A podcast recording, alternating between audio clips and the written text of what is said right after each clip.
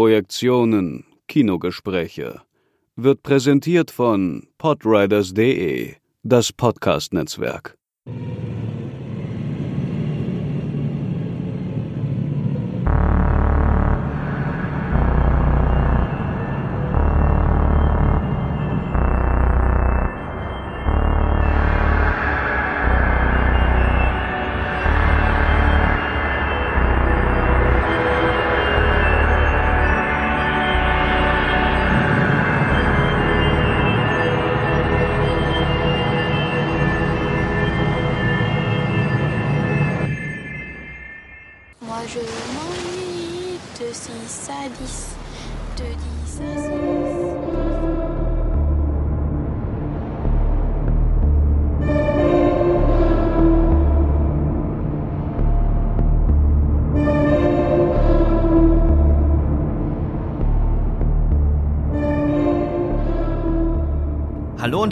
Willkommen zu einer neuen Ausgabe der Projektion den Kinogesprächen. Und wir dachten ja eigentlich, dass wir nach der doch für uns auch sehr intensiven David Lynch Session ein einfaches Thema auswählen würden. Nein, weit gefehlt. Wir haben uns äh, Catherine Breillat ausgesucht, eine französische Filmemacherin, die damals schon bei ihren Werken sehr früh in den 70ern, aber dann auch 1999 mit einem Film wie Romance X für Skandale gesorgt hat. Heute scheinen ihre Filme aber noch viel kontroverser zu sein, wenn man an Hashtag MeToo denkt und auch ihre Äußerungen, wenn man das jetzt polemisch zuspitzt, hat nämlich Catherine Breillat mehr oder weniger äh, Asia Argento attackiert, sie würde lügen. Und ich finde es ja ein bisschen äh, falsch wiedergegeben, aber sie hat Harvey Weinstein ein bisschen verteidigt. Ganz stimmt es nicht, aber so erscheint es zumindest in der Presse. Wir werden heute drei Filme von ihr gemeinsam besprechen. Gemeinsam heißt heute nicht nur mit Markus, also nicht nur Markus und ich werden heute sprechen. Hallo Markus an dieser Stelle. Hallo Sebastian. Wir haben einen Gast. Wir haben Lioba Schlösser eingeladen, eine Filmwissenschaftlerin, die sich heute mit uns dieser sehr schwierigen Filmemacherin stellt. Hallo Lioba. Hallo Sebastian, hallo Markus. Hallo. Schön, dass du dabei bist. Ähm, ich finde es immer besser, wenn sich äh, unsere Gäste ein bisschen selber vorstellen, weil das ja auch immer erklärt, mit welcher Perspektive sie auf Film und Kino gucken und im Speziellen natürlich bei dir nochmal auf das Themenfeld äh, von Gender und Sexualität im Falle eben von Catherine Breillat. Mit was beschäftigst du dich? Ja, ähm, ich beschäftige mich tatsächlich jetzt seit über zehn Jahren schon ähm, mit äh, Gender- und Queer Studies im Film und ähm, auch mit Normativitätsdebatten und Diskussionen um normative Darstellung von Sexualität im Film. Und insofern wird das für, oder war oder ist das für mich ein sehr spannendes Thema und wird auch heute, glaube ich, sehr spannend sein, weil es ähm, in meiner Arbeit meistens darum geht, ähm, diese binäre Matrix oder dieses äh, Denken von, es gibt zwei Geschlechter, Mann und Frau, ähm, ja, dieses Differenzfeministische auch ein bisschen zu überschreiten und zu gucken, was passiert, wenn ich diese Idee ablege, dass es eben zwei fixe Geschlechter gibt. Und wenn ich Gender oder auch äh, Sexualität als ein Spektrum begreife, auf dem ich mich verorten kann, wie ich möchte, also nicht unbedingt, ich sage jetzt mal platt rechts und links, sondern das als was Fluides zu begreifen und diese Grenzen wirklich aufzuheben. Und ich beschäftige mich einfach auch damit zu gucken, an welchen Stellen das im Film ähm, passiert, wie das passiert, warum das passiert und ganz wichtig, ähm, was sich daraus ergibt, dass das passiert. Also wie können wir Filme anders wahrnehmen oder was macht es mit uns, wenn wir uns darauf einlassen, ähm, diese Differenz einfach und sei es nur für die anderthalb Stunden des Films aufzubrechen.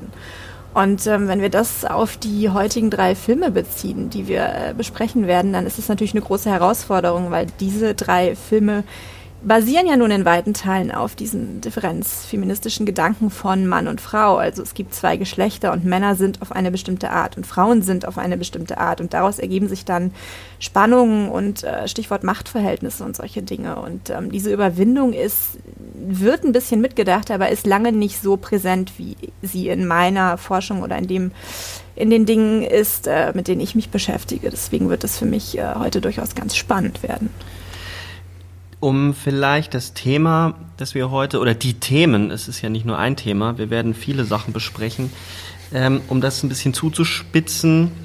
Wir werden drei Filme besprechen heute. Nicht, weil es nicht auch andere Filme gäbe im Werk von Catherine Breillat, die interessant wären, aber es sind eben die drei mitunter bekanntesten und auch die, die in Deutschland am leichtesten zu bekommen sind. Das ist von 1999 Romans X, das ist von 2001 äh, Amasseur. Äh, der Film trägt den schrecklichen Titel Meine Schwester ihr erstes Mal in Deutschland. Und äh, 2004 hat sie den Film Romans 2 Anatomie einer Frau, auch ganz schlimme Übersetzung des äh, Titels Anatomie de l'Enfer, Anatomy of Hell. Das sind die drei Filme. Es wird um weibliches Begehren gehen, es wird um Sex gehen, es wird um Tabus gehen, es wird um Scham gehen. Bei all dem wird es nicht zu vermeiden sein, dass wir sehr explizit sprechen. Das als Warnung, also wer damit Probleme hat, wir haben davor gewarnt. Wollen wir mal einsteigen in die Person, weil auch die Person ähm, Catherine Breillat super interessant ist, schon seit den 70ern, Anfang der 70ern in der Kulturszene unterwegs ist. Und äh, ich muss gestehen, ich habe äh, sie erst mit Romans ähm, kennengelernt. Romans war der erste Film von ihr, den ich gesehen habe. Wie es auch anders sein soll, ist natürlich bei uns im Podcast Markus derjenige, der dort einen Altersvorsprung hat. Manchmal ist das ja ein Vorteil, in dem Fall vielleicht ein bisschen. Sonst eigentlich nicht. Ja, ähm, Catherine Braillard ist mir natürlich auch nicht sofort bewusst gewesen, obwohl ich Filme gesehen hatte, an denen sie beteiligt war, äh, zu einem Zeitpunkt in den 80er Jahren, ähm, als dann tatsächlich auch ihre Arbeiten als Regisseurin schon ähm, gezeigt wurden. Äh, das weiß kaum noch jemand, denn zum Beispiel der Film, der von ihr diskutiert wurde, ähm, äh, Lolita 90 hieß er und ähm, eigentlich bezog sich der Originaltitel 36 Fiat auf äh, die Kindergröße, also die größte Kindergröße und damit so quasi äh, die dieses Mädchen zwischen äh, Jugendlicher und, oder Kind und Erwachsensein. Ähm, das ist ein Film, der 1988 im deutschen Kino war und ähm, der hat durchaus ein bisschen Diskussion ausgelöst, war kein Erfolg oder so, ist dann auf äh, Video aber verbreitet gewesen. Also man, man hat diesen Film sehen können. Und das Interessante ist, dass ich habe damals ja, da war ich äh, Teenager, 17, 18, ich habe ihn in einer Filmzeitschrift gesehen. Ich dachte mir, mich, mich hat Sexualität im Film immer interessiert, aber gut, das ist auch nichts Besonderes, vor allem für Pubertierende. Ähm, man hat dann äh, sich aber trotzdem trotzdem, also ich habe mich informiert, ich habe ja damals auch Buch geführt über alle Filme, die ich irgendwie gesehen habe und akribisch die Namen notiert. Daher weiß ich diese ganzen Namen, ist meinem Job sehr gut äh, zugute gekommen. Auf jeden Fall Katharine Braillard dachte ich mir irgendwann, den Namen habe ich schon mal geschrieben, ja. Und äh, ich habe dann die ganze Zeit gesucht, weil man hat ja kein Internet. Man musste ja wirklich in Büchern und in Zeitschriften und in der Bibliothek suchen, was äh, sind das für Filme gewesen, wo einem dieser Name Catherine Braillard schon mal äh, über den Weg lief. Und ähm, ich muss gleich zugeben, also der erste Film, der jetzt historisch von ihr genannt wird, wo sie als Schauspielerin dabei war, äh, ist Der letzte Tango in Paris. Ähm, der Film von Bernardo Bertolucci, der auch heute und speziell nochmal in der MeToo-Debatte äh, eine wichtige Rolle spielt, wegen der der Schauspielerin Maria Schneider, die äh, ja auch tragischerweise Jahre später Selbstmord begangen hat, die ähm, aber dann quasi, wo lange diskutiert wurde, was diese eine Szene, diese eine Sexszene in dem Film ähm, während der Dreharbeiten, was das ausmachte, ähm, weil darüber gibt es halt einige Gerüchte. Katharine Breyer hat sich dazu sogar geäußert, weil sie sagte, sie war am Set, ja, und es gab keine Vergewaltigung. Also es ist auf jeden Fall so, dass sie sich dazu geäußert hat, aber in der Einleitung wurde ja schon ein bisschen gesagt, dass es ähm, ja sehr speziell ist, ihre Perspektive. Dann ist sie in einem Film, den auch damals jeder im Fernsehen gesehen hatte, Die Herren Dracula von Eduardo Molinaro. Äh, das Eduard Molinaro, das ist eine äh, Vampirkomödie von 1976. Auch da spielt sie eine kleine Rolle. Man muss dazu wissen, und das ist für ihre späteren Filme interessant, sie äh, war eine fragile, blasse, schwarzhaarige Schönheit in den 70er Jahren. Und das ist exakt der Frauentyp, den sie in allen Filmen äh, ab einem gewissen Zeitpunkt immer wieder inszeniert. Also man kann davon ausgehen, dass sie schon eine Idee des Alter Ego inszeniert. Das will ich mal vorwegnehmen. So, und jetzt wird's wirklich interessant. 1976 hat sie, das wusste ich damals ja noch nicht, äh, ihren ersten eigenen Film gedreht, basierend auf einem eigenen Roman, Une vraie jeune fille. Ein, ähm, ein Mädchen heißt er auf Arte später in der deutschen Version. Das ist ein Film, äh, wo sie mit Charlotte Alexandra gedreht hat. Das war eine aufstrebende, sehr junge ähm, äh, Softporno-Darstellerin, die auch mit ähm, Valerian Borowczyk gedreht hatte.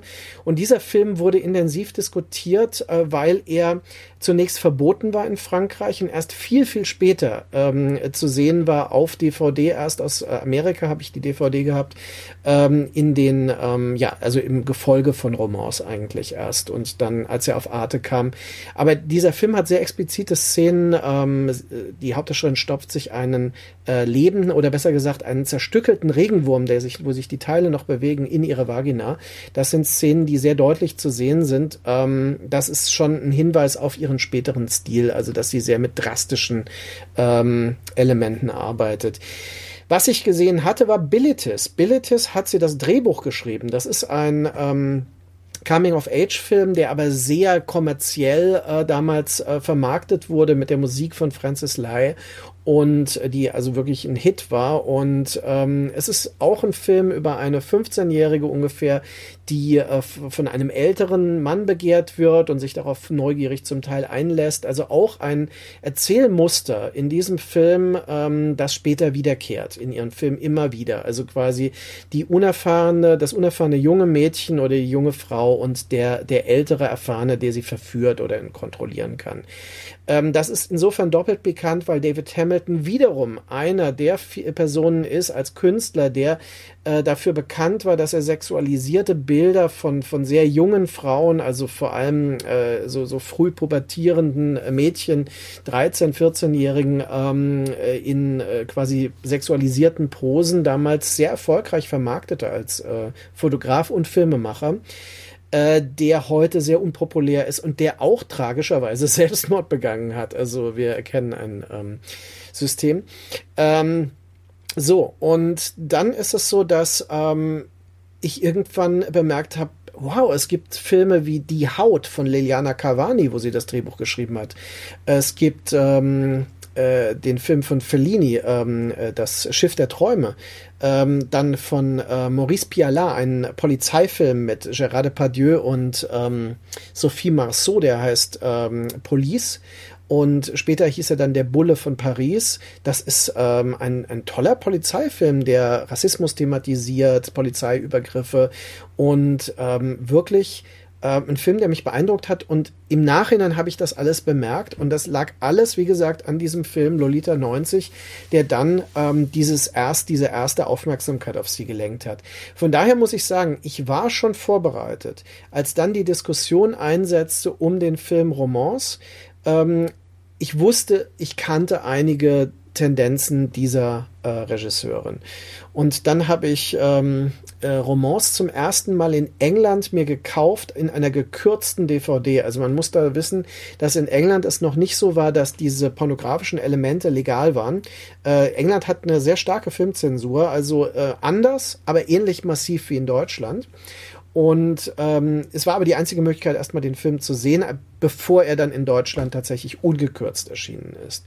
Das ist ja in Deutschland so, dass mit Sexualität es nicht so viele Probleme gibt. Was da gekürzt war, war zum Beispiel diese merkwürdige Traumsequenz, wo die Hauptdarstellerin äh, sich als Teil von so einem äh, Glory Hole ähm, Arrangement äh, wahrnimmt, äh, sehr künstliche äh, Szenerie, wo man dann auch eine Ejakulation sieht. Das ist ähm, eine Sache. Damals natürlich war auch Rocco Sifredi als einer der ähm, größeren Nebendarsteller in dem Film, der dann die also männliche Hauptrolle in dem Film L'Anatomie d'Enfer spielt. Ähm, das war natürlich ein großer Sexstar der späten 90er, also der den Gonzo-Porno nachdrücklich geprägt hat, zusammen mit anderen etwas unrühmlichen Gestalten, John Stagliano zum Beispiel. Und äh, Rocco Sifredi war wirklich berüchtigt für seinen extrem rohen und brutalen Umgang mit sehr jungen Darstellerinnen, ähm, die er oft dann in Osteuropa und so weiter damals gefilmt hat. Also im Grunde Mechanismen, die damals begonnen, die bis heute immer noch funktionieren. Ja. Ähm, und sie hat Rocco Sifredi eingesetzt in einer Latin-Lover-Rolle als total so rücksichtsvollen Typ eigentlich.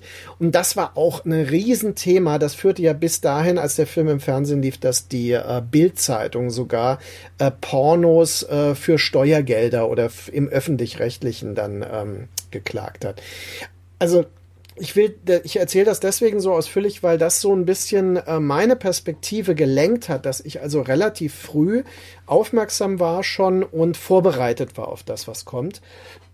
Und dann in gewisser Weise für mich das alles Sinn machte. Also ich habe die ganzen Filme mir wirklich gekauft. Ich habe ähm, Parfait Amour, eine perfekte Liebe, lief auch mal irgendwann im Fernsehen. Ähm, das ist ein Film, der äh, explizite Elemente hat. Da spielt Coralie Trinti, die äh, Pornodarstellerin, die später in ähm, Ah, äh, die mit Virginie Despentes den Film Baise-moi gedreht hat, zum Beispiel. Die spielt da mit äh, noch als Darstellerin oder der Film Schmutziger Engel mit Claude Brasseur, wieder ein Film mit einem älteren Mann und einer sehr jungen Frau, blass und lange schwarze Haare. Also all diese Dinge ähm, fügten sich zu einem Bild für mich, das dann äh, ganz automatisch in Filme äh, hineinmündet, wie wir sie dann jetzt eigentlich besprechen. Also wir sind an dem Punkt, wo diese Filme jetzt ähm, eine Rolle spielen, dass wir so ein bisschen die historische Perspektive. Und ich hatte dann äh, tatsächlich die ähm, Möglichkeit auch in der poptheoretischen Zeitschrift Testcard mal diese ganzen Dinge zu reflektieren. Und äh, wer also die Testcard liest und äh, die Ausgabe Sex das ist das, äh, also die Ausgabe Nummer 17, die heißt aber Sex, weil es um Sex geht. Ähm, wer die hat, kann da nochmal nachgucken, weil da ist ein relativ langer Text von mir drin, der auch die Filme, die drei Filme thematisiert, über die wir heute sprechen. Also wenn man da meine Perspektive nochmal nachlesen möchte. Es gibt noch eine Sache, die ich beim, bei der Aufarbeitung ihrer Biografie ganz frappierend fand. Ähm, sie ist ja oder sie wird ja verfolgt von Zensur. Und zwar schon seit sie 17 ist. Und das ist, oh ja, ja. das ist super absurd, weil ihr erster Roman, den hat sie mit 17 veröffentlicht, äh, L'Homme Facile, der leichte Mann, der wurde verboten für Leserinnen über 18. Das heißt, sie durfte ihren eigenen Roman nicht kaufen. Und äh, das ist schon eine Erfahrung, äh, die für sie, glaube ich, sehr traumatisierend war und äh, das sagt sie auch immer, sie empfindet das als Gewalt, diese, diese Anfeindungen gegen ihr Werk. Ähm, auch interessant finde ich, wie sich, und das werden wir, glaube ich, dann nochmal besprechen, wenn wir die Zitate aus ihren, oder also aus ihren Äußerungen über MeToo zitieren, wie sehr diese Bewegung mit vielen biografischen Punkten bei ihr konvergiert, wie viel das überschneidet, sich überschneidet. Das ist Hamilton, das ist ähm, die ihre eigenen Filme, der der Umgang, wie sie über Regie führen spricht, ähm, was auch wiederum dann auf die Äußerung von Argento und so weiter. Also es wird interessant, wenn wir wenn wir ähm, das auf greifen. Ich würde nämlich in der Tat äh, damit auch beginnen wollen, außer du hättest noch äh, ebenso biografische oder interessante Sachen einzuwerfen, Leo.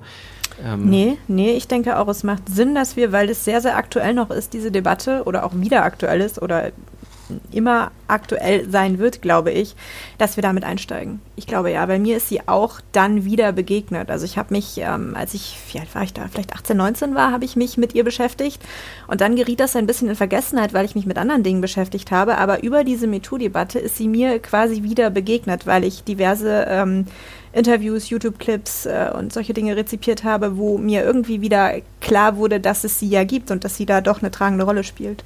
Ist verrückt, oder? Ich habe sie nämlich auch lange Zeit vergessen. Sie war lange Zeit überhaupt nicht präsent, obwohl sie ja viele Filme gemacht hat. Also in Deutschland ist sie nicht wirklich rezipiert worden, außer in ihren, außer bei Romance, Romance und äh, ähm, Ama Sir.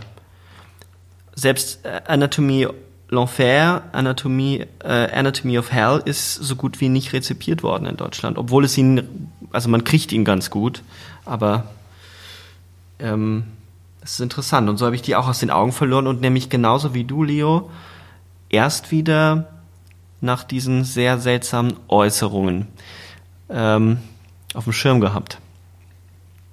Also was hat sie gesagt? Wir reden jetzt nicht länger um den heißen Brei herum. Es war in einem Podcast, ähm, der hieß Murmur Podcast. Die haben das dann auch danach runtergenommen. Man findet aber immer noch Transkripte davon. Ähm, was hat sie also gesagt? Sie äh, bezieht sich äh, erstmal darauf, dass der Verlust von Harvey Weinstein ein Verlust für den europäischen Film sei. Das kann man vielleicht erstmal auf die Seite schieben als Seitenbemerkung. Sie sagt aber vor allen Dingen, dass I'm absolutely against uh, balance ton porc, denounce your pig. Das ist die französische Variante von Hashtag MeToo. She says of the movement, it's too easy to accuse people via hashtags anonymously. We have a justice system. And France too has a history with balance ton juif, denounce your Jew. We know the hashtag balance ton porc was invented out of vengeance. This isn't to diminish women. There are real rapes and real violence. So, das ist mal das eine.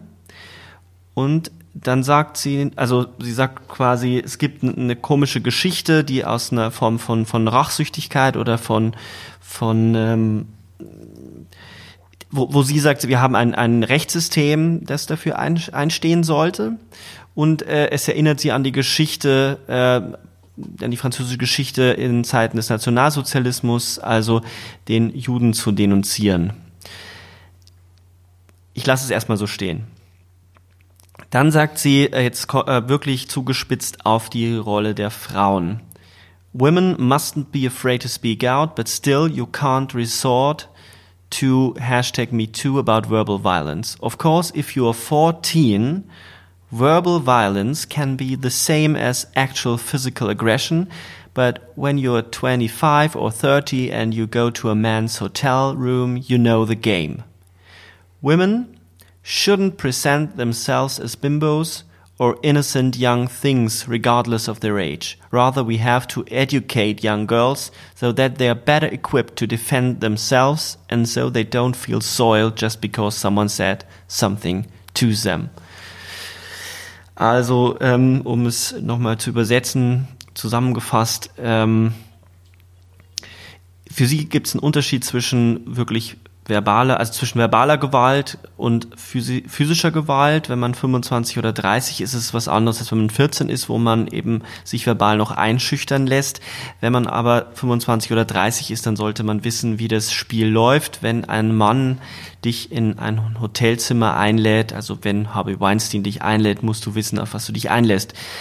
Ähm, Frauen sollen aufhören, sich als Opfer, so kann man es übersetzen, ähm, zu ähm, gerieren sie sollen eben eher sich ähm, soll zurückschlagen. Sie sollen sich, wir sollen junge Frauen so so ähm, ausbilden, so trainieren, sie so ähm, wie kann man das übersetzen? Ähm,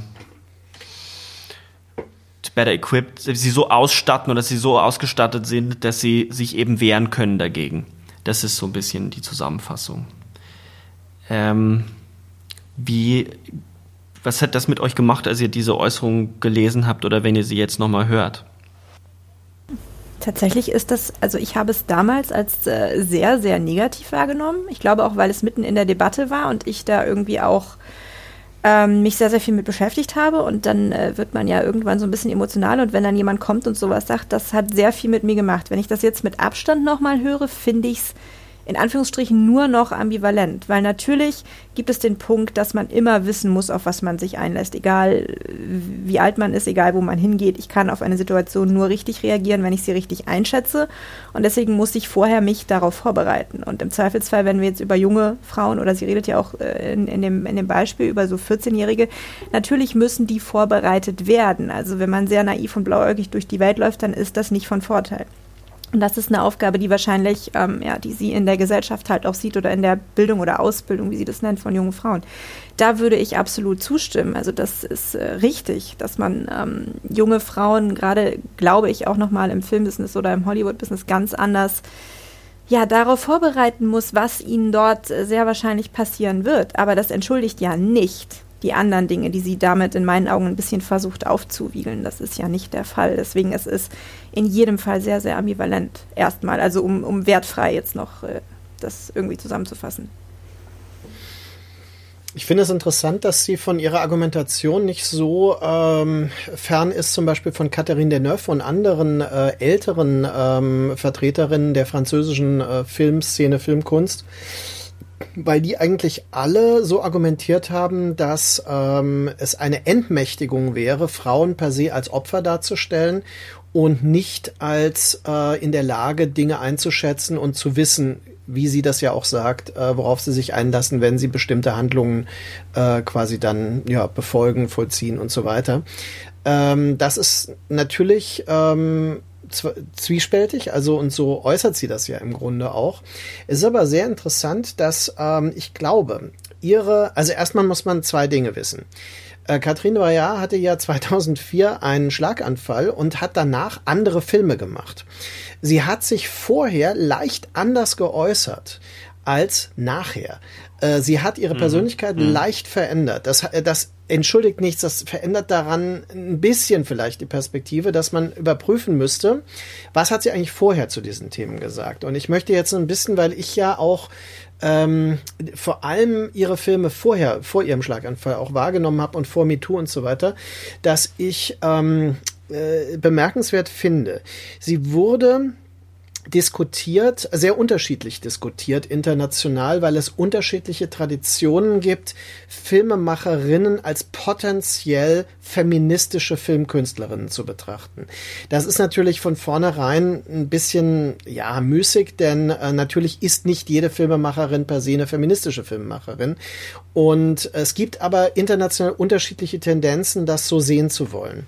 Und äh, ich habe eine ähm, intensive Diskussion äh, vor einigen Jahren geführt mit einer sehr guten Freundin von mir, die auch Filmemacherin ist, Monika Treut, die in den 80er Jahren, äh, nachdem sie den Film gedreht hatte, Verführung, die grausame Frau, ähm, sie wurde nach diesem Film massiv angegriffen von dem Emma-Team und von den damaligen äh, Feministinnen, Aktivistinnen. Und ähm, sie hat daraufhin immer gezögert äh, zu sagen, ihre Filme, die ich sofort, also die Jungfrauenmaschine, ist für mich ein Film, der sehr stark diese Forderungen erfüllt, die man klassischerweise an einen feministischen Film stellt. Es muss um weibliches Begehren gehen, es muss eine weibliche Perspektive eingenommen werden. Die Frau muss im Zentrum de, des, also im Fokus der Erzählung und des Films stehen und so weiter. Ähm, das hat sie eigentlich gemacht, aber sie hat daraufhin, weil sie so angegriffen wurde, aus diesem Kontext ähm, nie gesagt, sie ist eine feministische Filmemacherin. Sie hat immer gesagt, dass es halt ähm, weibliche Themen sind. Es sind, es ist Weiblichkeit, die sie interessiert. Und Catherine Breillat hat exakt dieselbe Argumentation in Bezug auf ihre Filme, die wir heute besprechen, weil die alle vor dieser Situation waren. Ähm, äh, und zwar sagt sie, sie ist eine feminine Filmemacherin. Sie sagt nie, sie ist eine feministische. Äh, das ist sehr interessant, weil es, glaube ich, für viele, äh, also radikale Feministinnen, die so aus dieser Tradition von Andrea Dworkin und so kommen, sind ihre Filme die absoluten Hassobjekte. Denn ähm, die Idee, äh, dass äh, zum Beispiel, wie das bei Dworkin ist, dass männliche Sexualität, äh, penetrierende Sexualität per se eigentlich Gewalt darstellt. Das ist ja auch Teil ihrer Filme, aber eben auf eine so weit ambivalente Weise, dass ähm, es nie klar wird, wie stehen eigentlich die weiblichen Figuren in den Filmen dazu. Also wie ähm, reagieren sie, sie reagieren mehrdeutig darauf und ihre Filme, ihre Inszenierungen verhalten sich mehrdeutig dazu. Und das finde ich interessant. Wenn man das vergleicht mit dem, was sie dann quasi aktueller sagt, finde ich, entsteht ein unheimliches ähm, Netzwerk an Einflüssen, an Meinungen und an unterschiedlichen Traditionen, auch international unterschiedlichen Traditionen. Also so möchte ich es mal stehen lassen. Ich habe da jetzt zwei Sachen, an, an die ich anknüpfen will. Einmal ähm, bringt sie ihre Filme in diesem Podcast selber ins Spiel. Sie äh, auch die Sache mit dem, wie sie sich selber positioniert. Sie sagt, I'm a feminist, but not in my films. Also sie würde sich als Person, als Privatperson, als Feministin begreifen, aber in ihren Filmen nicht, denn sie will politische Filme machen. Mhm.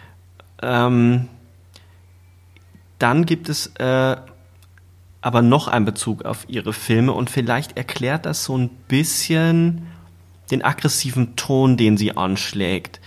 Mir scheint es nämlich so eine, so eine gewisse Verbitterung äh, äh, zu geben bei ihr. Sie sagt nämlich, ähm, my films deal with that and the same people who saw hashtag MeToo are those who attack my films and with a lot of violence. Also mir scheint ihr Argument, das, das Argument, was drunter läuft, so zu sein, was tut ihr jetzt denn alle so? Als wäre das, was ihr hier aufdeckt, neu. Wir wissen es doch schon immer. Ich habe schon, ich mache schon immer Filme darüber. Und jetzt tut ihr alle so, als wäre das etwas. Und ich glaube, sie vermutet auch, und den Vorwurf gab es ja auch von, von äh, Queer-Feminist, vom, vom, vom queeren Feminismus, so ein bisschen das Sprechen in, vor allem aus dem Hollywood-Kreis, nur weiße Frauen, ähm, reiche Frauen. Also es geht da auch viel um, um Machtverhältnisse, die, die, die dort wiederum nur gespiegelt werden. Also das Hashtag MeToo, bei allem, was es auch Wichtiges getan hat, das sagt sie ja selber, die Frauen müssen und sollen ihren Mund aufmachen, geht es auch viel um Macht. Das scheint mir so ein bisschen drunter zu liegen. Und das andere, was sie anspricht, ist natürlich, ähm, das sagt sie nicht so deutlich, aber ich lese es so, dass es ihr natürlich auch darum geht, welche Rolle spielt denn das weibliche Begehren in diesem ganzen Spiel, weil sie sagt ja, you know the game. Mhm. Also, wenn du diese Treppen hinaufsteigst, welche Rolle spielt dann das? Ich biege das schon ein bisschen auf ihre Filme, weil in ihren Filmen geht es ja zwar auch um die soziale Stellung der Frau, aber vor allem immer darum, was ist eigentlich das Begehren der Frau, die Sexualität. Und da ist sie sehr, sehr ambivalent und deswegen glaube ich, weil wir gesagt haben, ihre Filme sind heute noch kontroverser, als sie bei ihrem Erscheinen waren. Ich nehme die Debatte um Feminismus heute, um, um ähm, viele, auch jetzt, man merkt auch die, die, den Streit, wenn es um Black Lives Matters geht, vielfach so war, dass es kein, dass keine anderen Stimmen, die ein bisschen ambivalenter oder die Sachen komplexer sehen, auftreten dürfen. Das heißt, eine Ambivalenz oder eine Ambiguitätsintoleranz, die ähm, auf sie auch zutreffen wird. Sie gibt ja keine klare Antwort. Sie ist ja keine affirmative Filmemacherin, die sagt, ähm, die die Frau empowert. Das ist ja eher über Negation, wie ihre Filme funktionieren. Und das macht sie, glaube ich, so schwierig und kompliziert, sie als ähm, sie jetzt ohne weiteres einer, einer jungen Feministin, die heute sozialisiert ist, zu empfehlen und zu sagen, guck dir das an, daraus kannst du was ziehen.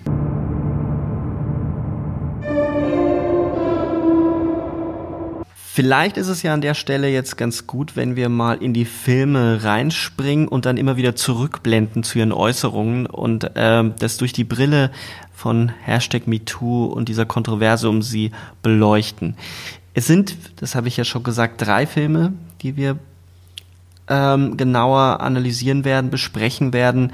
Das ist, um es nochmal zu sagen, äh, Romance, Romance, das ist Amasseur, im englischen Titel Fat Girl und Anatomie l'Enfer, äh, Anatomy of Hell. Den deutschen Titel, ich weigere mich, den noch öfter zu sagen. Wir haben uns äh, beschlossen, achronologisch, also wir haben beschlossen, achronologisch vorzugehen und äh, mit dem äh, unthesenhaftesten Film, mit dem äh, normalsten Film von den drei Filmen zu beginnen, nämlich mit Amasseur, Fat Girl. Und der Film ist eigentlich relativ schnell zusammengefasst, um das gleich aus dem Weg zu räumen, weil es gibt gar nicht viel Plot. Es gibt äh, zwei Schwestern, Anaïs 13 und Elena 15. Die beiden verbringen mit ihren Eltern äh, einen Urlaub am Meer. Und äh, dort treffen sie den Italiener Fernando, der deutlich älter ist, der studiert nämlich schon Jura. Und es geht um Verführung. Elena verliebt sich in ihn und sie wird mit ihm ihr erstes Mal haben. Anais ist ein bisschen neidisch oder zumindest ist es ambivalent, wie sie sich dazu verhält und es wird ein großes Unglück ähm, geschehen. Darauf werden wir noch zu sprechen kommen. So viel vielleicht erstmal eine klassische Inhaltszusammenfassung. Jetzt ist äh, dieser Film von den dreien der, der wahrscheinlich am meisten auch von den Kritikern gefeiert wurde. Trotzdem finde ich ihn äh, in seiner Direktheit und in, auch in seiner rohen Kompromisslosigkeit am Ende immer noch erschütternd. Ist es für euch ein Coming-of-Age-Film? Ja, doch, also durchaus. Es ist durchaus ein, oder ich würde sagen, es ist ein Film mit Coming-of-Age-Elementen, weil der Coming-of-Age-Film ist es äh, im klassischen Sinne wahrscheinlich nicht.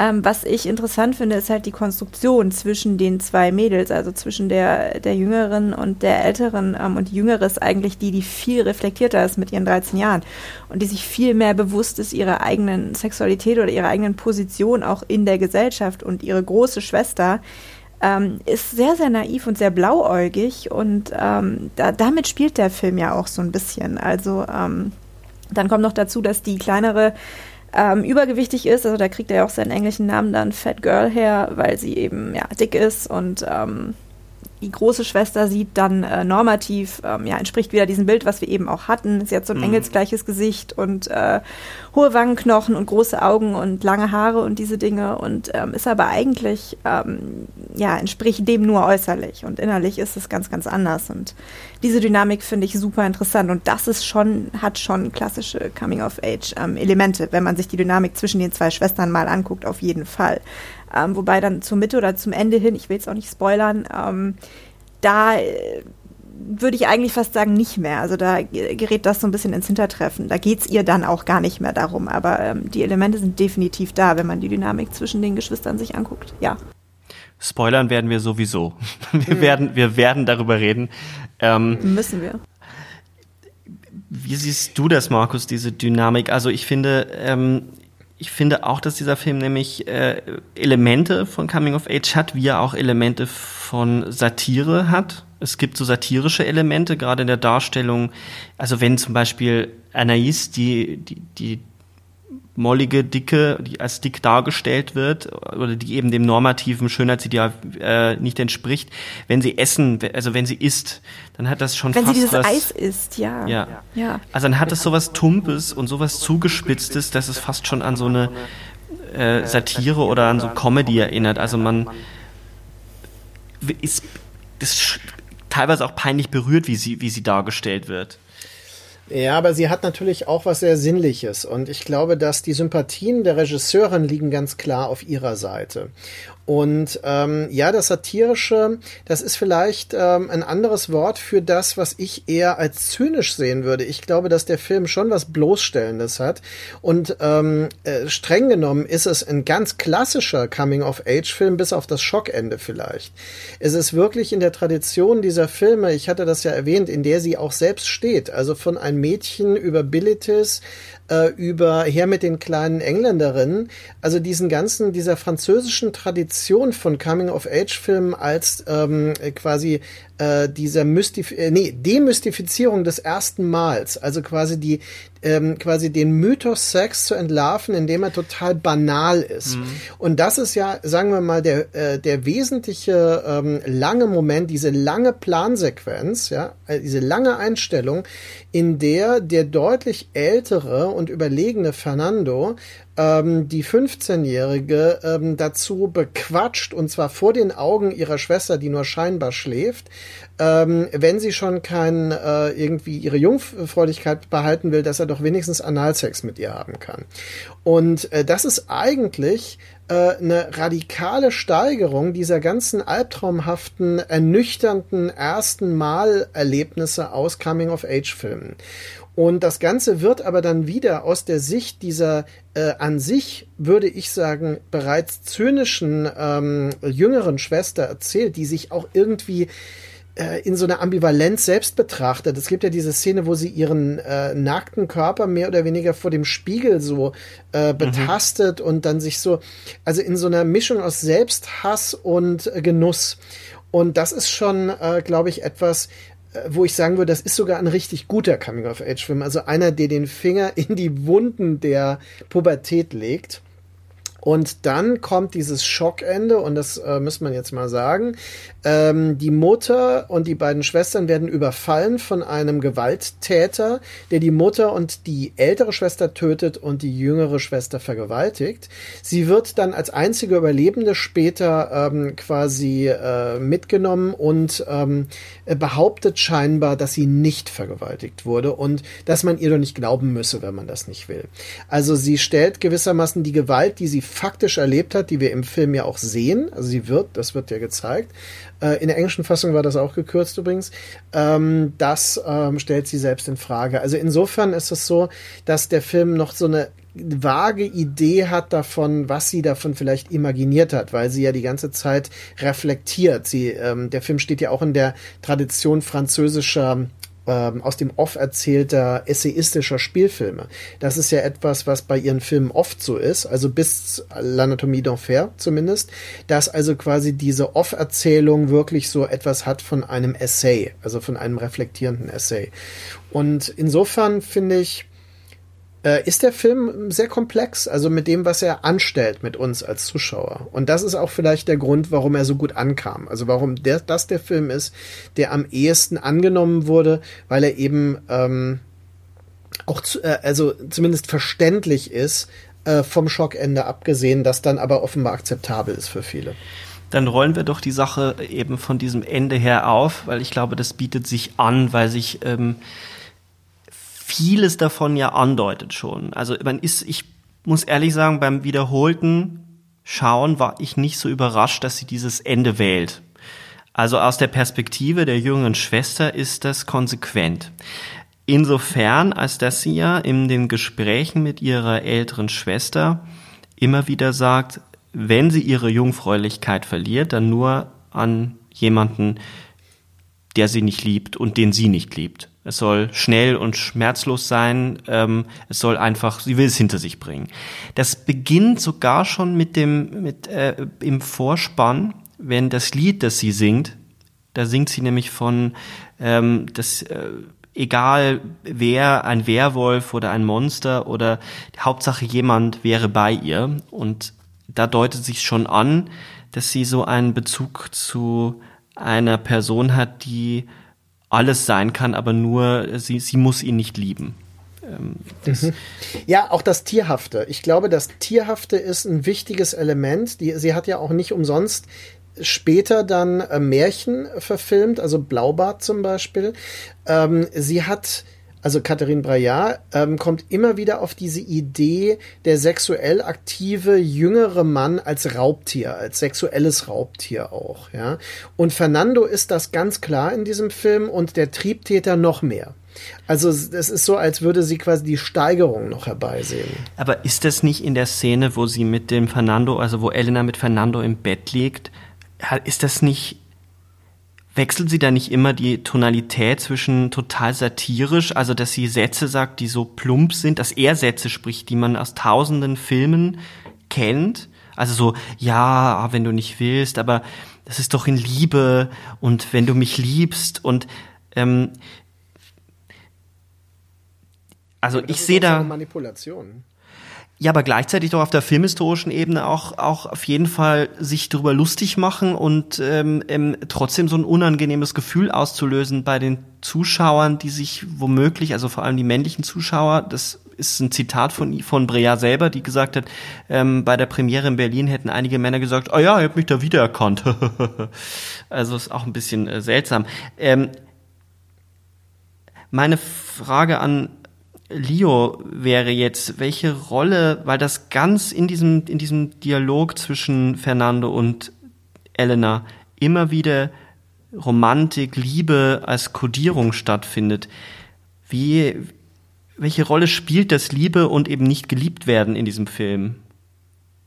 Das ist eine sehr, sehr gute Frage. Ich glaube, ähm, also die jüngere Schwester, also Elena sagt ja immer, sie möchte ihr erstes Mal verbringen mit jemandem, der sie liebt und das muss perfekt sein, ganz am Anfang in diesem Dialog mit der kleinen Schwester, wo Ähm, die kleine Schwester dann sagt, naja, sie will es am liebsten mit gar keinem haben. Also die andere Person ist überhaupt nicht wichtig. Am liebsten würde sie das alleine machen, weil dann wäre die andere Person völlig egal. Was ja ironischerweise hm, mit dem Ende wieder äh, übereinstimmt, wo sie sagt, sie wurde nicht vergewaltigt. Also sie leugnet das. Also es ist eigentlich mit niemandem passiert. Dieser Mann hat sie nicht angefasst. Der im Übrigen ja auch noch ein Axtmörder war. Also er hat die Mutter ja mit der Axt ermordet, was ja absolut dieses Klischee vom. Nein, die vom, Schwester mit der, mit der Axt und die Mutter erwürgt. Ja, stimmt, die Schwester mit der Axt. Sowas, was diesem Klischee ja komplett auch entspricht. Und ähm, insofern ist das auch sehr, sehr ambivalent. Und dadurch, dass ähm, Elena dann immer sagt, ja, sie fragt ihn ja auch immer, liebst du mich denn, bedeute ich dir was? Und er rezitiert dann wirklich diese ganzen äh, Monologe, ähm, die man aus Filmen kennt, die halt sowas von bedeutungslos sind, nur äh, um sie dazu zu bringen, dass sie macht, was er möchte. Und es funktioniert ja. Also sie lässt sich ja darauf ein. Und ähm, insofern ist das ja, ist das wahnsinnig ambivalent, wie hier mit dem Thema Liebe auch umgegangen wird oder was auch Liebe bedeutet, weil Liebe bedeutet ja, ja auch nicht das Gleiche für jeden oder auch vielleicht für Zuschauende nicht. Und ich glaube, das, was du ähm, gerade angesprochen hast, Sebastian, das ist wirklich, es dient wirklich dazu, dass man sich als zuschauende Person noch schlechter fühlt, weil man diese ganzen Sätze aus Filmen kennt und weil man natürlich weiß, dass das in der Figurenkonstellation ihm überhaupt nichts bedeutet. Und sie fällt ja voll drauf rein. Und ähm, er kriegt mhm. sie dann damit rum, dass er ihr erzählt, ja, äh, und sie, sie fragt ihn ja, glaube ich, auch, ähm, wie, wie oft hast du das schon gemacht oder wie viele? Und er sagt dann, oh, weiß ich nicht, kann ich mich nicht erinnern, ich zähle die doch nicht und so. Ja, auch eine Frage, die wir aus, aus Filmen kennen. Also eine klassische Frage, die vor allem ja auch äh, gerne von Frauen an Männern in Filmen gestellt wird die wievielte bin ich denn schon? Bin ich was Besonderes? Also dieses, diese Rolle der Liebe und der Konstruktion von Romantik, ähm, an der ja beide mitarbeiten, er und sie, weil er schenkt ihr ja noch diesen teuren Ring. Ist schon frappierend, zumal ja wir als Beobachter die ganze Zeit noch die Beobachterin mitdenken und teilweise mitbeobachten, die ja genau das Gegenteil macht, also welche, welche, in welche filmische Form uns Breillat dort hineinzwängt. Es sieht so einfach aus, weil es ja eigentlich nur ein, ein stillgest, es ist eine Einstellung und trotzdem ist es unglaublich kompliziert, welche Blick, Blicke dort in dieses Bild hinein, in dieses Bild eindringen. Es ist echt ein bisschen wie der Autounfall, wenn ähm, äh, die Anais sich dann die, die Finger so vor die Augen hält und eigentlich weggucken will und aber nicht weggucken kann und wir dann mit ihr zusammen oder durch den Blick in ihr Gesicht gezwungen werden zu sehen, was sich da abspielt, was wir nicht sehen. Aber wir sehen ihre Reaktion und das macht es für uns natürlich noch schlimmer, weil wir das eigentliche Geschehen nicht sehen, sondern uns das in unserem Kopf ausmalen. Das äh, wirkt dadurch noch viel intensiver eigentlich. Und wir hören, wir hören, glaube ich, auch zeitgleich dieses ich weiß nicht, schreien, stöhnen. Also wir haben das Gefühl, dass äh, Elena irgendwie Schmerzen haben muss oder dass es sehr unangenehm ist für sie und das in Kombination macht, ja, macht eine ganz unangenehme, ähm, ein unangenehmes äh, Seherlebnis auch aus. Ich finde äh, übrigens, äh, man muss äh, noch mal darauf hinweisen, dass das Team dieses Films übrigens auch sehr erlesen ist. Also die Mutter wird ja von Arsine Kanjian gespielt. Das ist die Ehefrau von Atom Egoyan, von dem Regisseur, der in den 90er Jahren ein großer kanadischer Kultregisseur war. Und ähm, äh, sie ist als Schauspielerin äh, da sehr präsent, auch aus den Filmen ihres Mannes. Dann Laura Betti spielte Fernandos Mutter. Das ist eine Darstellerin der italienischen 70er Jahre. Also äh, sie bedient sich wirklich aus einer filmischen Tradition. Und besonders interessant finde ich den Kameramann Yorgos Avanitis. Das ist der Kameramann von Theo Angelopoulos. Und das Interessante ist, dass ähm, eben äh, diese Bilder ähm, sehr doppelbödig sind, obwohl sie sehr konventionell zunächst erscheinen. Viele ihrer Filme, ähm, da ist man versucht äh, zu sagen, die sind einfach, die haben etwas Simples, genau, etwas ja. Cleanes. Es ist aber meiner Meinung nach äh, näher an zum Beispiel David Cronenberg mit dieser, mit dieser cleanen Ästhetik, total, ja. die aber total kalkuliert ist. Ja. ja, also die Ähnlichkeit könnt ihr nachvollziehen. Ja, ihre Filme haben nichts, also die, die sind nicht so aufgesetzt kompliziert, wie man es vielleicht bei einigen ihrer zeitgleich äh, auch am Thema Sexualität arbeitenden männlichen Kollegen äh, wäre. Also mhm. Also beispielsweise Noé, der zur selben Zeit auch einen Film dreht, äh, Irreversibel, der sehr kontrovers ist und auch sehr kompliziert mit weiblichen Begehren und, und interessanterweise, ja, da werden wir später noch drauf kommen, auch Homosexualität sehr kontrovers ähm, thematisiert. Äh, indem er den, den Club, diesen schwulen Club als den Schlund der Hölle darstellt.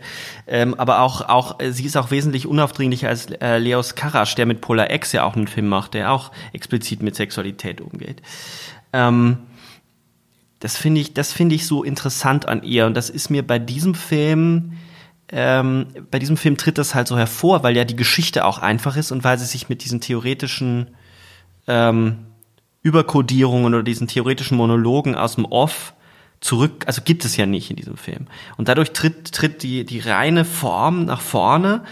Und wenn man da nicht aufmerksam guckt, äh, ich habe Freunde, die den Film abgelehnt haben und gemeint haben, ja, das hat man schon irgendwie gesehen und würde man kennen, so eine Coming-of-Age-Geschichte. Man muss schon, man muss sich darauf einlassen und diese, diese Doppelbödigkeit dieser Bilder auch zulassen.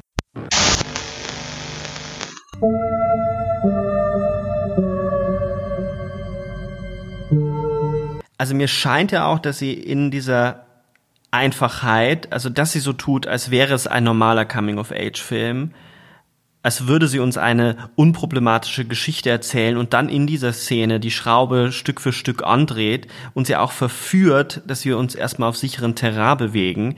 Ähm, weil das Ganze wird ja doch unglaublich intim, indem, indem das sich eben auch immer wieder in so einem Dreieck bewegt. Also es sind ja drei Personen anwesend und seit Sartre wissen wir ja, die Dreiheit ist die Hölle.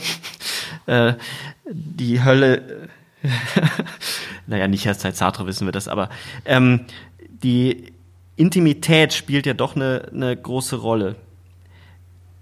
Aber Intimität ist bei ihr ja nicht harmlos. Also ich würde sagen, das ist äh, programmatisch bei äh, Catherine Breillat, dass sie äh, im Grunde äh, in den Schlüsselszenen ihrer Filme eine Nähe zu den Figuren aufbaut, die zu einer immer unangenehmer werdenden Nähe wird. Also ähm, das ist auch der Grund, warum ihre Filme nicht funktionieren, wenn man einen Sexfilm sehen will. Also keiner ihrer Filme äh, so, so freizügig sie auch sein mögen, ist missbrauchbar ähm, weil wir reden ja hier von, ähm, äh, von Teenage Nudity eigentlich, von authentischer. Ne? Aber keiner dieser Filme lässt sich irgendwie als Sexfilm, als, als Teenie-Sexfilm oder sowas ähm, rezipieren, weil ähm, sie, wie du das sagst, diese Schraube in der Annäherung an die Figuren immer äh, enger dreht und das immer unangenehmer wird.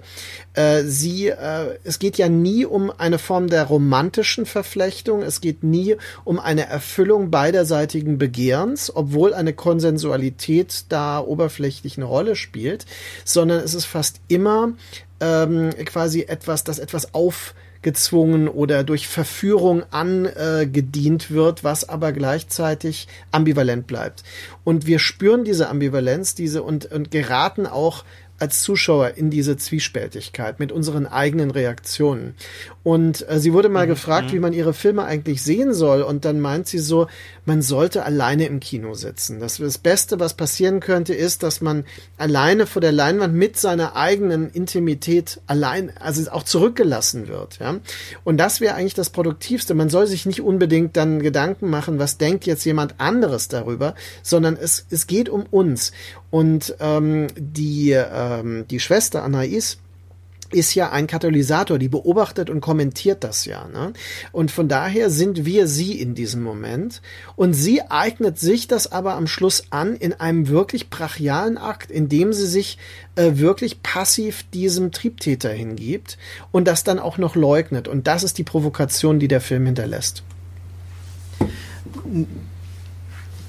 Was ich, ich hatte das Gefühl, dass wenn man am Ende angekommen ist und den Film nochmal Revue passieren lässt vom inneren Auge, dass natürlich auch noch diese Vergewaltigung am Ende den diesen Akt, den das erste Mal äh, von Elena auch noch mal in einem ganz anderen Licht erscheinen lässt, weil das darum scheint es ja schon auch zu gehen, dass diese Form der mit einem Liebesdiskurs überzuckerten, erzwungenen der mit, mit einem Liebesdiskurs überzuckerte, erzwungene Sexualakt auch schon an Vergewaltigung grenzt. Kann man das so lesen? Also so ist es ja inszeniert, es wird es schmerzhaft, man, man sieht es nicht, man hört es nur. Und dann kommt die Vergewaltigung und mir scheint es, dass beides, dass sie beides dadurch auch also das letzte natürlich absolut, aber die erste, den ersten Sexualakt auch an die, in die Nähe der Vergewaltigung rücken will. Ja, das würde ich auch so lesen. Also gerade weil ähm, wir es eben durch die kleine Schwester, also durch Anais wahrnehmen und die, also ihre Empfindungen nochmal gespiegelt kriegen und ihr unangenehmes Berührtsein, weil die will das ja eigentlich gar nicht sehen. Und ähm, ja, insofern würde ich dir zustimmen. Also das wird durchaus in die Nähe gerückt. Ich würde es nicht gleichsetzen, weil es gibt einen Konsens. Und ich glaube, der Konsens ist ganz wichtig für, also Oberfläche zumindest gibt es dem. Ähm, Elena möchte begehrt werden. Also es ist ja auch immer dieses, mhm. die Frau will begehrt werden. Das ist äh, der Punkt daran, irgendwie eine Frau zu sein, dass man immer begehrt werden will. Und er, äh, ja, er begehrt sie, also er möchte einfach Sex haben. Es geht ja nicht um sie für ihn. Es geht einfach darum, er will Sex haben, egal mit wem und am besten jetzt und am besten so, wie er will. Und er kriegt das ja am Ende auch. Platt gesagt. Und ähm, da das Ganze so ja, so inszeniert ist, wie äh, Markus auch eben gesagt hat, es ist ja nicht erotisch. Also es geht ja nicht darum, etwas Erotisches zu zeigen. Das sagt sie ja auch immer wieder in Interviews. Erotik interessiert sie nicht. Ja, sie interessiert sich für Sexualität und für den Akt an sich und wie man das darstellen kann und nicht dafür, das äh, mit, mit Erotik oder mit dem Konzept der Liebe oder mit irgendwie sowas äh, zu verbinden. Und insofern ähm, kann man das schon so lesen, dass das in die Nähe der Vergewaltigung gerückt wird. Ja, wenn wir mal über ihn reden, liest, äh, wie, wie lest ihr seine Figur? Weil ähm, mir scheint er ja auch, äh, ähm, sobald er nämlich das Zimmer verlässt, es gibt ja diese Szene, wo also sie, er schläft, er übernachtet bei ihr, dann äh, begleitet sie ihn hinaus, dann stehen sie am Tor und dann zwingt sie ihm ja quasi einen, einen Blowjob auf. Äh, ich meine, Ganz so einfach ist es nicht, weil sie, sie macht ja etwas, was er eigentlich die ganze Zeit schon verlangt oder was er vorher von ihr verlangt hat. Sie wollte es aber nicht von, vor der Schwester tun, die nämlich wach war oder dann aufgewacht ist. Draußen aber will er das nicht und verändert auch ein bisschen die, die Haltung zu ihr, wirkt viel verletzlicher, wirkt viel unsicherer, ähm, nimmt sich das nicht einfach, sondern sagt, ah nee, jetzt hier nicht ähm, begründet das auch dann noch damit, wenn sie uns sehen, ich bin älter, dann komme ich in den Knast oder krieg Probleme. Dazu kommt aber noch diese Lächerlichkeit, er wird ja von seiner Mutter quasi vorgeführt, weil sie kommt so, hey, der Idiot schenkt einer, einer, einer äh, 15-Jährigen einen Saphirring, äh, sag mal, hat er noch alle? Und ähm, so was, wie, wie seht ihr das? Wie, wie geht sie mit dieser Männerfigur um? Weil Männer interessiert sie, also für die Männerfigur interessiert sie sich eigentlich überhaupt nicht oder kaum, aber trotzdem spielt er, finde ich, macht sie was mit ihm. Also ich finde ja, ähm, er hat eine ähnliche Funktion wie Rocco Sifridis äh, Paolo in, ähm, äh, in Romance, auf den wir ja gleich kommen. Ähm, er ist äh, quasi das sexuell männliche Wesen. Er verkörpert ein primäres sexuelles männliches Begehren, aber er ist eigentlich auch eine fragile Figur, weil ähm, in dem Moment, also alles, was du jetzt beschrieben hast, in dieser äh, Mehrdeutigkeit äh, ist ja die Dekonstruktion seiner Figur bereits angelegt. Er hat nämlich nichts unter Kontrolle er ist in der Lage der, äh, der heimlichen Situation und unter dieser Einschränkung, dass das in diesem Zimmer mit der kleinen Schwester und so weiter, dass das nachts stattfindet, äh, scheint er eine Kontrolle zu haben, die er später nicht mehr hat. Und ähm, es ist sehr interessant, dass ähm, in Filmen das immer wieder so dargestellt wird, dass der äh, von der Frau ausgeübte Oralsex ähm, der äh, ja vor allem männliche Lust äh, quasi erzeugen soll, von der Frau aber als eine Kontrolle dieser Lust begriffen wird. Also wie eine Art Selbstermächtigung. Und ich glaube, dass äh, das alles zusammenspielt und seine Figur eigentlich relativ ähm, am Ende letztlich erbärmlich erscheinen lässt. Also er wird schon bloßgestellt. Und auch Rocco Sifredis Figur in Romance wird später bloßgestellt, auf eine gewisse Weise. Ja.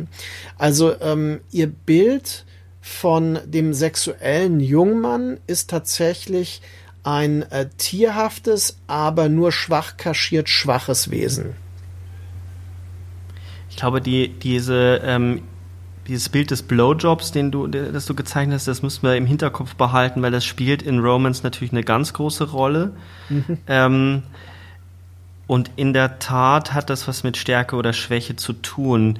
Ähm, er fordert das aber natürlich von ihr ein. Ich glaube, in, in, bei, es ist angelegt bereits in, in Amasseur.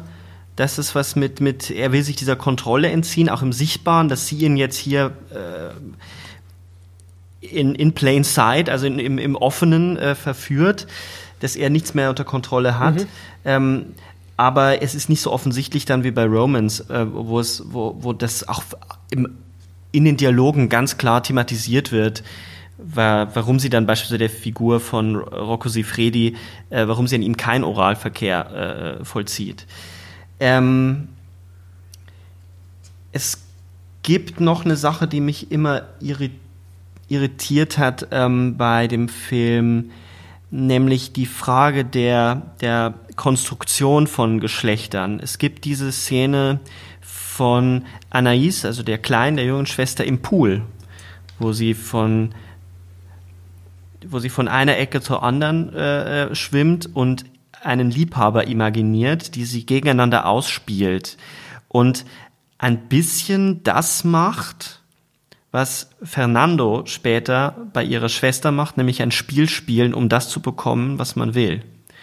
Ähm, konstruiert sie sich da ein anderes, also eine andere Form der Weiblichkeit und sind die Eltern, so wie sie mit ihren Töchtern umgehen, der andere Pol, also das Heteronormative, das, das was die, das ja dann auch natürlich, da müssen wir nochmal drüber reden, wie die Eltern reagieren, aber äh, da sind ja die Rollen auch ganz klar verteilt bei den Eltern. So der Mann verdient das Geld, der reist dann früher ab, lässt die Frau, wo sie nicht Auto fahren kann, alleine Auto fahren nach Hause. Also sieht man, wird ja in dieser langen Autofahrszene deutlich in Szene gesetzt, dass sie Angst hat, Autos zu fahren, Auto zu fahren. Also wie, wie, konst, wie, wie zeigt sie, ist, ist, ist sie eine, die daran glaubt, dass auch eine Konstruktion möglich ist, oder ist sie eine, die sagt, es gibt Männer und Frauen und es gibt die Frauen und die Männer und dann ist es biologisch so bedingt, weil ich hatte das Gefühl, auch dort bleibt sie relativ offen, zumindest in dem Film.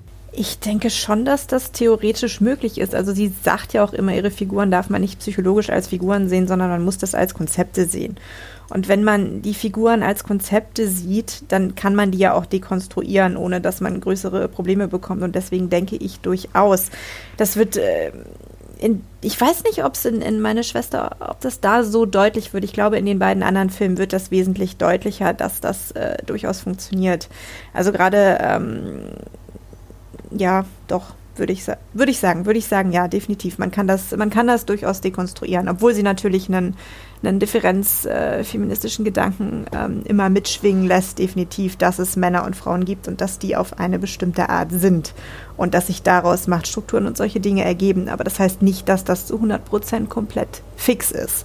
Und die Eltern, die du gerade angesprochen hast, die verkörpern das ja zu ja, fast 100 Prozent. Also ähm, die sind ja auch, irgendwie sind Eltern bei ihr, finde ich, sowieso immer so ein, äh, so ein Ding. Die sind selten in der Lage, mit ihren Kindern auf eine vernünftige Art umzugehen oder zu kommunizieren überhaupt. Mhm. Also Eltern sind, äh, stehen, glaube ich, immer so ein bisschen für dieses äh, Patriarchale noch, für diese Ordnung, dass äh, der Vater hat das Sagen und die Mutter tut, ja, was eine Mutter eben so zu tun hat. Genau, die Eltern stehen für das affirmative Patriarchat und mit allen Stärken und Schwächen. Also es gibt eine gewisse Form der Sicherheit, es gibt aber auch eine totale Form der Kontrolle, der Machtausübung und so weiter. Ähm, und äh, sie zeigt unterschiedliche weibliche Antworten darauf in der jüngeren, der älteren Generation. Also ähm, die ältere Generation wären dann die Mütterfiguren und die jüngere die Töchter. Und ähm, ihre, meiner Meinung nach, ihre Sympathie muss bei Anais liegen, weil die in ihrem spielerischen äh, Umgang damit äh, ihren eigenen, ihrer eigenen Identität und ihrem eigenen Begehren näher ist, als dass ihre ältere Schwester jemals kommen wird.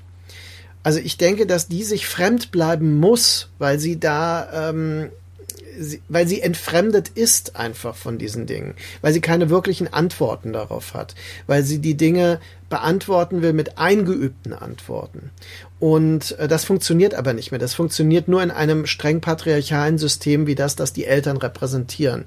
Und ich denke, das ist im Grunde, ähm, ja, äh, das Interessante auch, warum man den Film sehen muss. Ne? Das ist ja auch die Frage, warum muss ich das sehen? Weil ähm, diese beiden Schwestern unterschiedliche, wie du ja sagst, Leo, äh, Konzepte vermitteln, die von denen das eine dem anderen definitiv überlegen ist.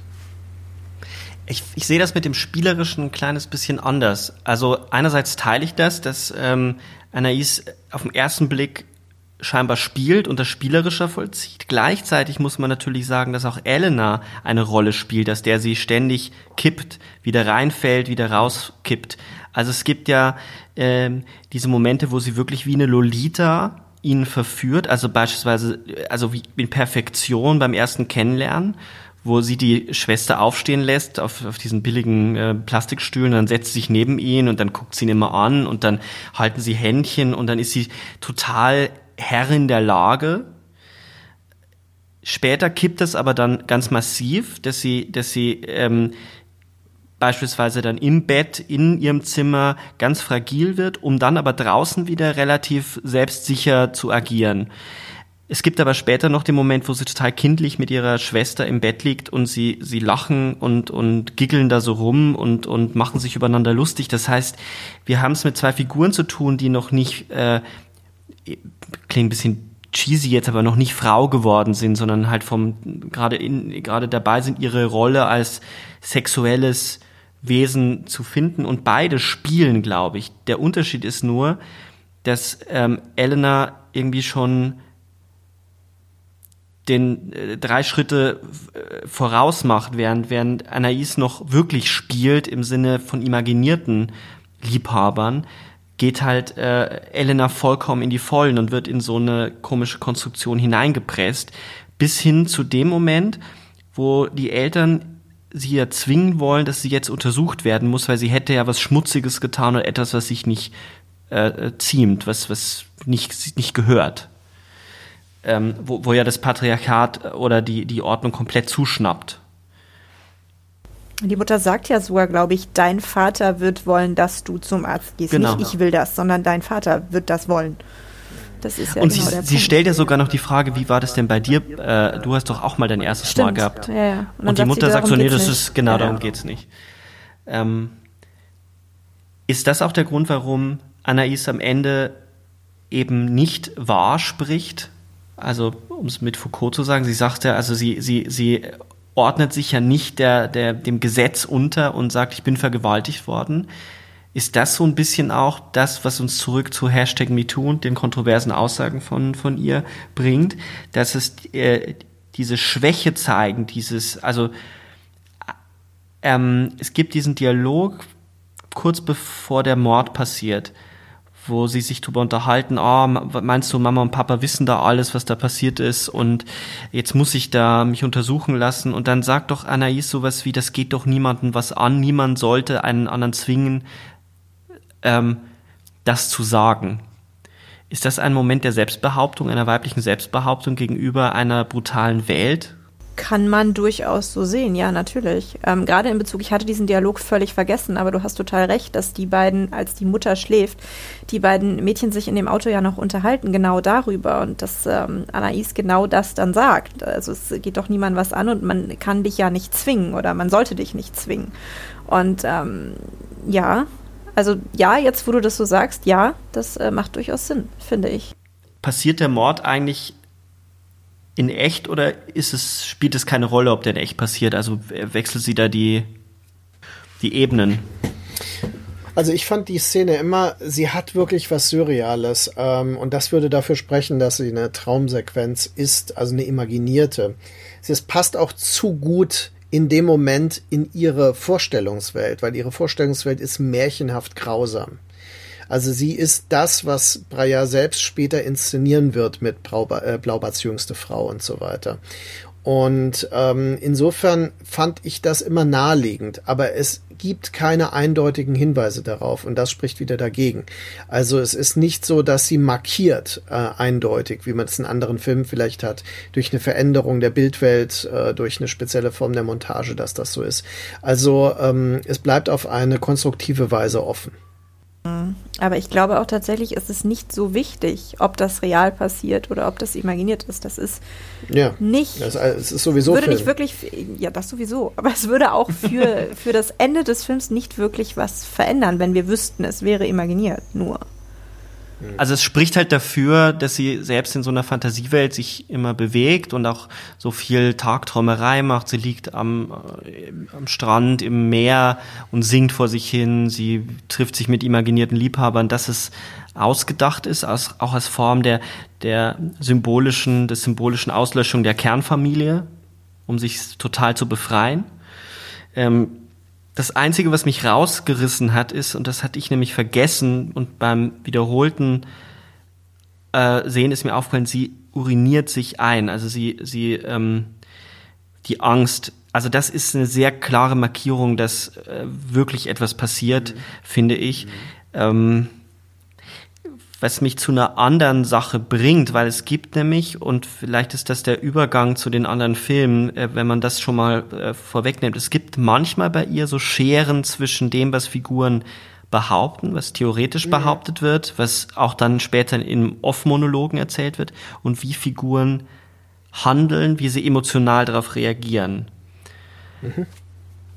Aber aber du hattest ja äh, mit Foucault, wenn ich das kurz äh, andeuten darf, also Foucaults äh, Schriften, vor allem der ähm, äh, Sexualität und Wahrheit, der erste Band wäre da ja interessant. Also, dass der, das Sprechen über Sexualität, ähm, dieses Geständnishafte, äh, nicht notwendigerweise eine Repräsentation der Realität ist. Und ähm, der Film an sich ist, kann ja niemals eine Repräsentation von Realität objektiv sein, es ist immer eine Inszenierung. Und diese Diskrepanz interessiert sie möglicherweise. Das ist nämlich mhm. genau der Punkt. Also, dass die Regeln des Diskurses wie über Sexualität gesprochen wird, wie gestanden wird, äh, etwas anderes sind, als wie Sexualität wirklich gelebt wird. Aber damit kommen wir wirklich zu Romans. Ich wollte auch gerade ähm, zu Romans, Romans übergehen, weil ich glaube, das ist der Kern des Films. Ähm, wie äh, die Frau sich selber sieht, wie, wie über Sexualität gesprochen wird und ähm, wie es gesellschaftlich gerahmt ist. あ!